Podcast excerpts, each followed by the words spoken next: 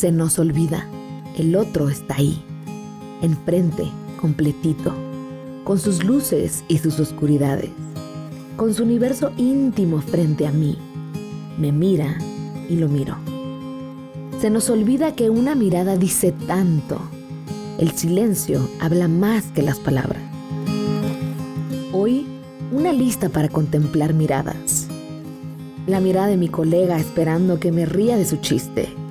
La mirada de aquel que me invita a pasar la tarde con él. La mirada de aquel que sufre que le está pasando mal.